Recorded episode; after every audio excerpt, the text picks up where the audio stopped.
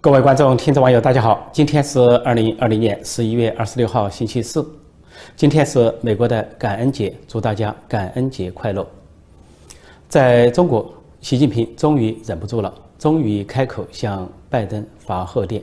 昨天十一月二十五号，习近平以国家主席的名义向拜登发了贺电，祝贺拜登当选美国总统。尽管在美国还没有法定认定，呃，还没有选举人票的汇总。呃，总之，法律手续没完成，仅仅是左派媒体或者是主流媒体预测拜登当选，那么习近平就已经把拜登称为当选总统。如果说别的国家有表达祝贺，也就是发推文表达一下祝贺，还没有发正式的电文或者是贺电，呃，但是习近平是以正式的贺电方式祝贺拜登，在他的贺电中有这么一些说法，他说推动中美关系健康稳定发展。不仅符合两国人民的根本利益，而且符合国际社会的共同期待。呃，还说，呃，中美两国应该本着不冲突、不对抗、相互尊重、呃合作共赢的原则，呃，聚焦合作，管控分歧，啊，共同推动中美关系健康稳定向前发展，并说跟各国和国际社会一道推进啊和平与发展的崇高事业。这番话是共产党的老三篇，呃，不管是拜登当选还是川普当选连任，他们拿出来的电文几乎都可以这么说，不会有一致的改动。这是王沪宁等人给习近平炮制的电文，习近平照着啊来了来了一遍而已。老三篇，不过解读一下这个老三篇是什么意思？说这个推动中美关系发展，实际上是推动美国和中共的关系发展，跟中国人民无关。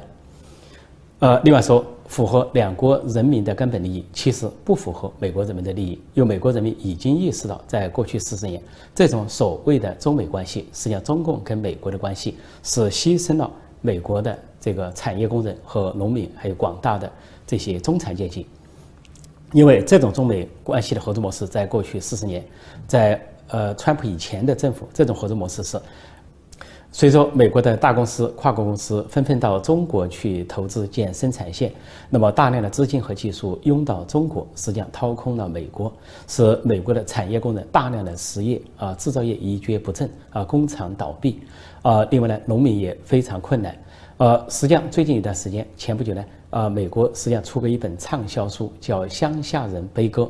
后来又改成电影叫《绝望者之歌》，就是讲在。过去啊几十年，所谓全球化的过程中，那么所谓中国崛起，美国衰落，共产中国崛起，民主美国衰落衰落，那么美国中产阶级和中下啊这些阶层呢，民众可以说苦不堪言，呃失业啊这个低收入，然后是呃陷入沮丧、烦恼、忧郁等等，这就是。啊，川普现象、川普运动、川普革命所给美国带来的鼓舞的原因。那么，中共在这里实际上是暗示中美关系要回到从前。那接下来，习近平所讲的什么？呃。也符合国际社会的期待。其实，中美关系的发展按照过去那种格格局，并不符合国际社会的期待。就像前两天我介绍过，在加拿大的一个国家安全论坛，汇集了全世界二百五十个专家的意见，就认为二零二零年最大的事件不仅是大瘟疫，更重要的是大瘟疫背后促进了民主国家、西方国家对中国的觉醒。就说习近平惊醒了西方，惊醒了民主国家。那么现在这个报告得出的结论是，现在并不是。民主国家要跟中国合作的问题，而是民主国家彼此之间合作的问题，彼此合作形成一个统一的联盟，去共同对付共产中国，这才是当今世界的主题。习近平又说什么中美两国不冲突不对抗，什么相互尊重啊，合作共赢，不冲突不对抗，意思就是说啊，这个保持过去的不平等贸易。中国对美国的产品征收高关税，而美国要保持低关税，不得升高关税，不得搞贸易战。另外呢，啊，中国对美国的技术采取这个强制转移或者是半开门缝，而对要美国呢对中国的产品技术大开门户，而中国呢是封杀，用互联网的形式封杀美国的媒体和社交媒体高科技产业。但是美国呢要大开门户，继续大开门户啊，迎接中国的各种像微信、抖音这些大规模的入侵和监听。这就是他说的，呃，这个尊重，也就是要美国尊重他的一党专政，但中共骨子里绝不尊重美国的民主制度，而是想方设法通过间谍活动，还有统战活动来颠覆美国的民主，破坏美国的民主。啊，然后又说是合作共赢，合作共赢就是闷声发大财的意思，就在暗示希望习家族跟拜登家族联手闷声发大财。在过去啊，拜登当副总统的时候，那么已经中共已经让他家族发了大财。中共希望这种模式继续，然后说聚焦合作啊，管控分歧。所谓管控分歧，无外乎就是让中共放手去迫害维吾尔人，在新疆搞集中营，放手去砸烂香港，砸烂一国两制，背弃中英联合声明，放手去武力威胁台湾啊，这个叫板台湾，号称武攻台湾。但是呢？这个跟美国会形成分歧，人权或者各方面的分歧。但是回到过去那种对话，你说你话，我说我话，假装对话，最后各干各的，所以叫做管控分歧，也就是中共对话的意思。然后中国又说什么叫与各国国际社会一起推动和平与发展的崇高事业？语言说的很崇高，动作却非常的卑微，甚至可以说卑鄙。所谓和平与发展，就是到南海周边。霸凌周边的国家吗？把这个呃海监船、渔船、海上民兵、军舰开到菲律宾、越南家门口，开到印度尼西亚、马来西亚大门口，不承认对方的经济专属区啊，不承认啊国际海洋法公约，然后肆意的霸凌周边小国，这就是中共的和平与发展事业。另外，包不仅砸烂香港，而且呢是要逼近台湾，军机军舰逼近台湾，逼到台湾的家门口，这就是中共所谓的和平与发展事业。就让他去发展，其他国家不要发展，小国最后受他的霸凌，受他的欺侮，这是中国语言上的所谓和平与发展的崇高事业，这是多么大的讽刺！说中共说的话都只能反着听，他就是用这种正话反说，反话正说，在继续忽悠国际社会，忽悠美国。本来在此之前啊，除了西方一些国家，还有一些小国给用推文的方式向。拜登表达了祝贺之外，在亚洲，包括三个独裁者或半独裁者，一个独裁者习近平，一个独裁者金正恩，还有一个半独裁者普廷普京，并没有对拜登表达祝贺。但是这两层的含义又不一样，普京和金正恩没表达，和习近平前段时间没表达，意义不一样。因为普京和俄罗斯本来就啊支持川普和共和党连任，啊这个反对啊就是对拜登和民主党持敌视的态度。因为拜登和民主党对俄罗斯持敌视的态度，就在竞选期间，拜登发表他的外交政策，宣称俄罗斯是美国的最大威胁，把上个世纪的旧模式、旧思维、旧语言用了一遍，然后说中国是美国的战略竞争对手，一下就把这个主次关系颠倒了一下，当然引起了普京和俄罗斯的警觉和不满。另外呢，北朝鲜的独裁者金正恩，因为呢能跟川普见两次面啊对上话，川普既没有解除对他的经济制裁。同时呢，这个又给了他面子，所以这个金正被按住了，没有再搞核试爆，也没有搞其他挑衅动作。但是现在，如果是换到拜登的话，那么可能回到过去的立场，那就是呃，从小布什到奥巴马，包括拜登在内，他们是放弃最大的敌人，而去瞄准次要的敌人啊，柿子捡软的捏，以为去捏捏北朝鲜，放过北京的中共这个庞然大物，所以金正当然就。对他感觉到不满，甚至敌视，甚至说这个，呃，对拜登要甚至用这个呃北朝鲜式的文革语言、暴力语言说要对拜登乱棍打死等等。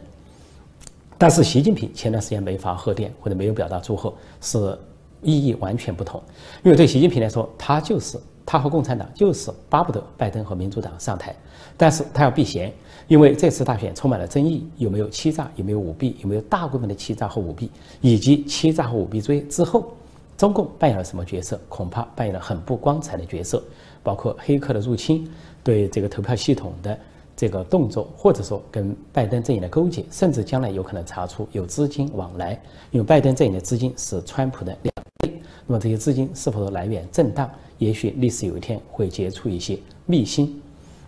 所以，习近平前段时间是避嫌，他不是不不祝贺拜登，而是避嫌，那么让不要暴露自己的目标，显得自己低调一点。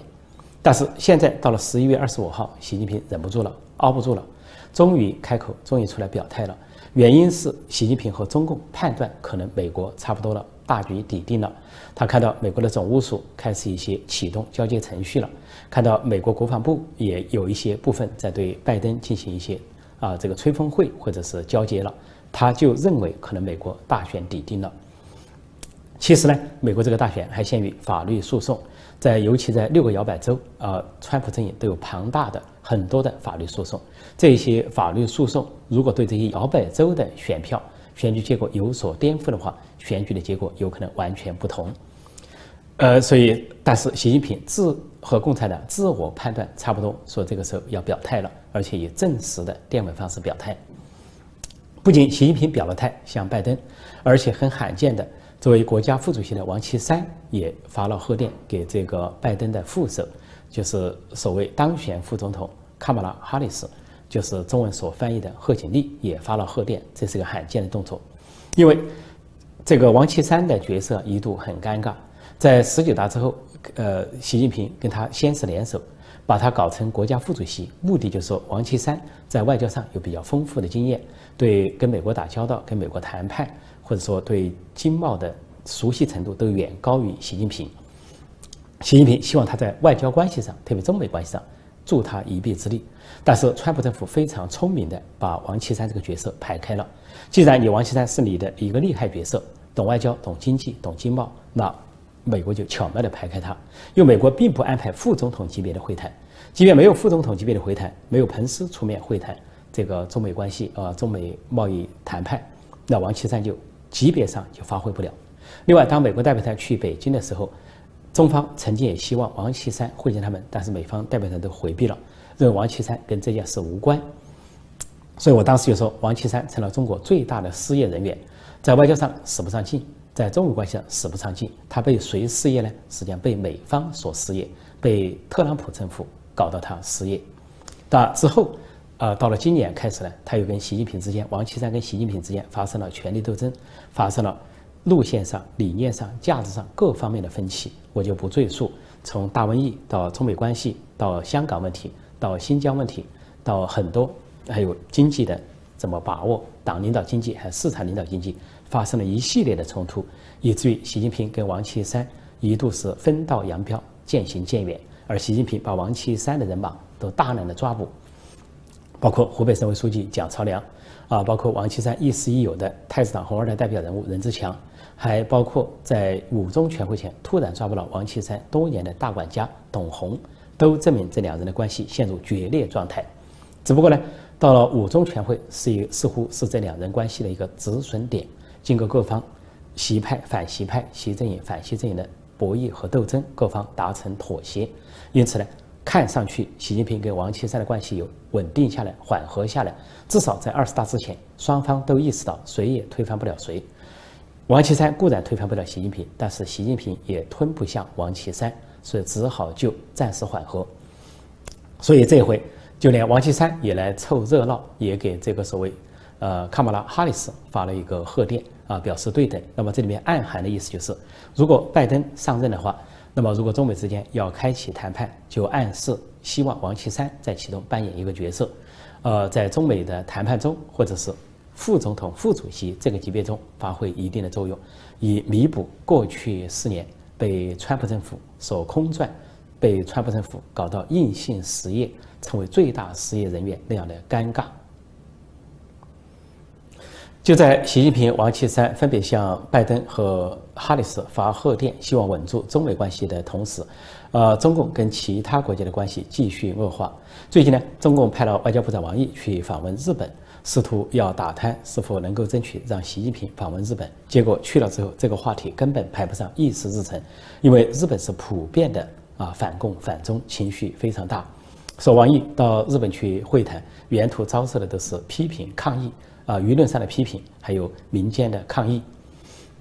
特别是关于钓鱼岛，钓鱼岛就美日本称为尖阁诸岛，那么这个纷争呢，引起日本的非常不满。结果王毅呢，就在这里做了一个假装的承诺，他说承诺中方的非公务船不进入钓鱼岛的领海，他也希望日本的非公务船不进入钓鱼岛的那个海域。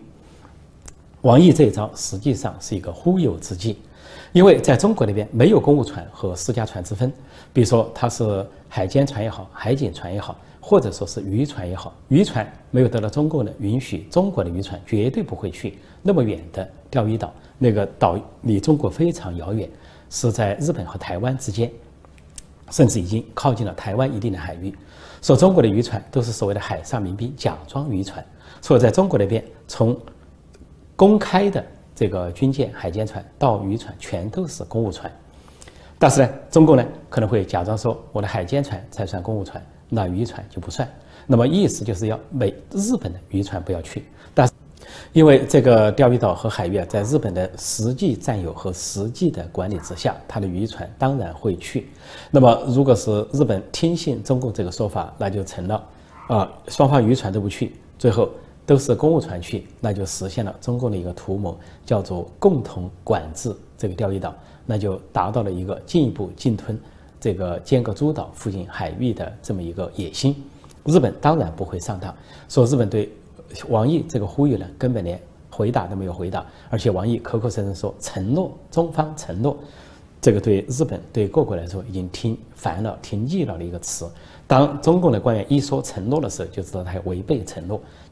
不说远了，就说上个星期一个多星期前，中共才跟周边十四个国家所签订的 RECP 这么一个协议，叫做区域经济啊全面经济关系伙伴协定啊，包括东盟十国加呃澳大利亚、新西兰呃、中国、日本、韩国所签订的这个协议，说互相打开边呃这个关税壁垒，零关税、零壁垒等等。但是中共正一边签协议，一边违反协议，刚签完就违反。那就是他继续对澳大利亚实行经济制裁，而且加剧经济制裁，甚至说，澳大利亚的煤炭运到了中国海关，突然被完全拦截下来，而中国故意找个理由说啊，主要是涉及到啊，说是什么呃，跟环境保护相关的一些东西，或者是煤炭里边有什么杂质等等，找了很多理由，实际上对澳大利亚变相制裁，也就是说，一边签协议，一边违反协议，当天签当天违反，头天签第二天违反。所以，中共是一个有承诺无信义，边承诺边违反，承诺越多，违反越多，就这么一个政权。所以，已经没有人相信他，已经失去了国际公信力。居然王毅到日本还在谈所谓的承诺。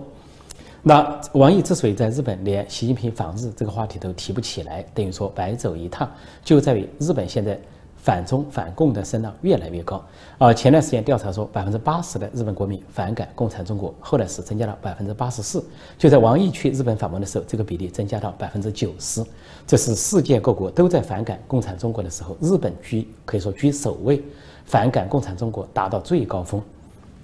其中有个事情涉及到香港，涉及到香港的抗争英雄周庭，当代花木兰周庭，因为啊前几天。这个香港和中共又合谋，港共、中共合谋，土共这些合谋，又把这个周庭、黄之锋，还有林朗言几个青年领袖，呃，逮捕，逮捕之后给他们控罪，控罪之后呢，还说是要收监啊，这个判决就是立即收监，收到监狱里边，而且说十二月二号要做进一步的判决。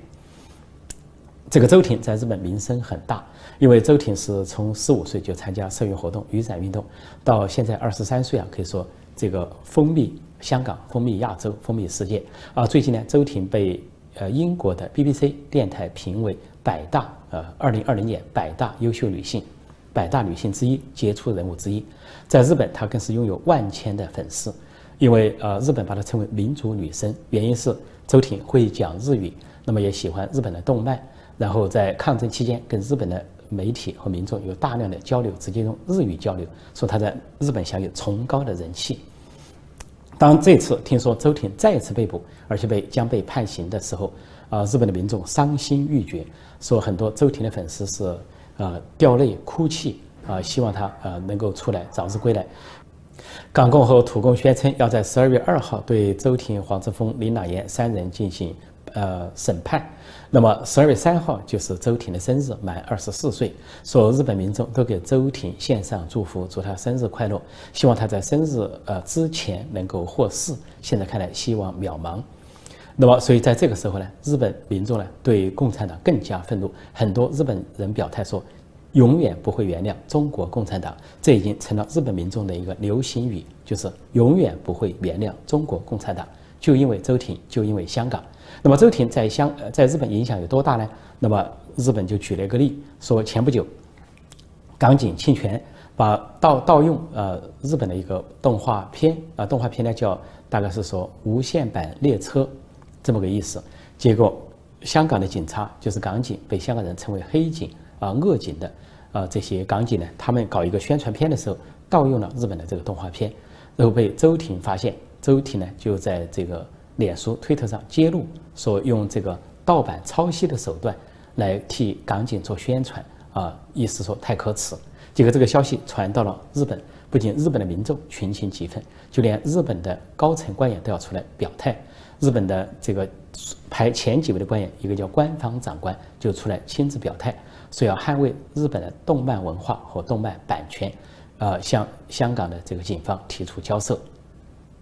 所以这回，当王毅这个老朽到日本去访问的时候呢，却遭到了一个少女的挑战，被这个少女当场击倒。那就是周挺击倒了他二十四岁不到二十四岁的周挺，击倒了中共的这个首位啊这个外交部长王毅啊将近七十岁的王毅，在日本很没面子，因为在日本看来，王毅就是过街老鼠，人人喊打，而周挺就是他们心目中的英雄，民族女神。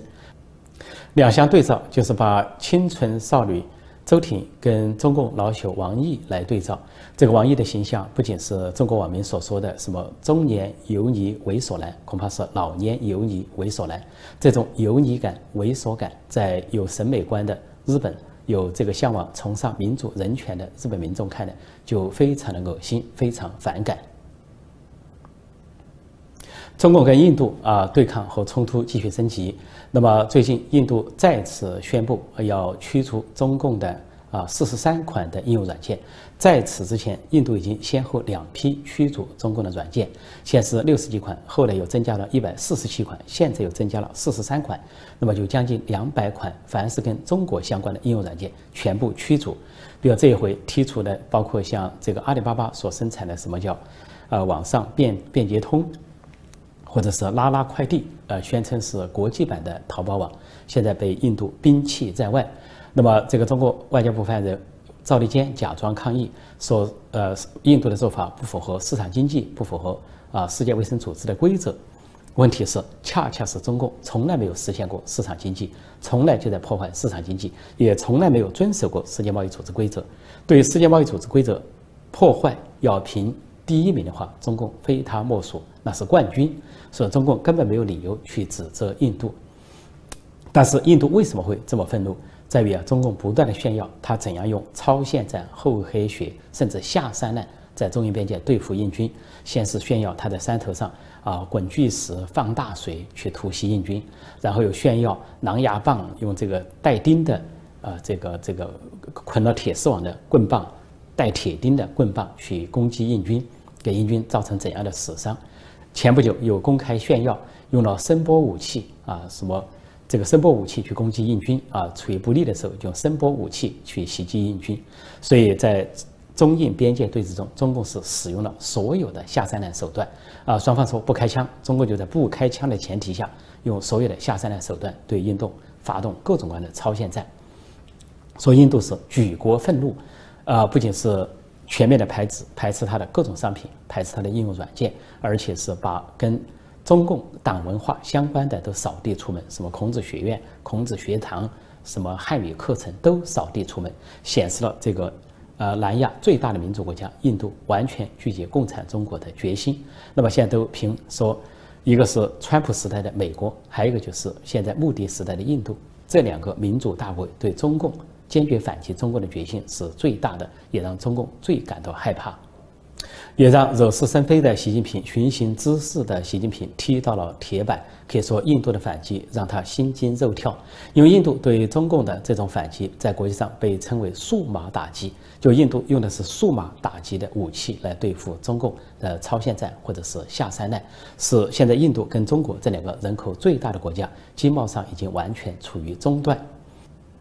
在国际上，反感共产中国、反击共产中国这个气氛和情绪继续发酵，就连被外界视为亲共亲中的呃罗马教宗方济各最后都不得不表态。那么外界一直以为梵蒂冈跟北京是勾结，在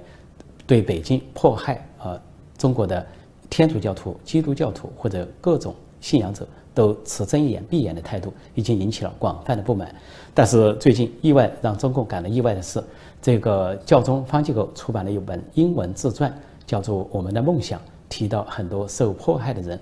不仅提到缅甸的罗兴亚人，提到中东的雅兹迪人，提到埃及受迫害的基督教徒或者天主教徒，也提到在中国受迫害的维吾尔人。啊，这个教宗方济各在书中把维吾尔人称为受压迫的民族，说可怜的维吾尔人。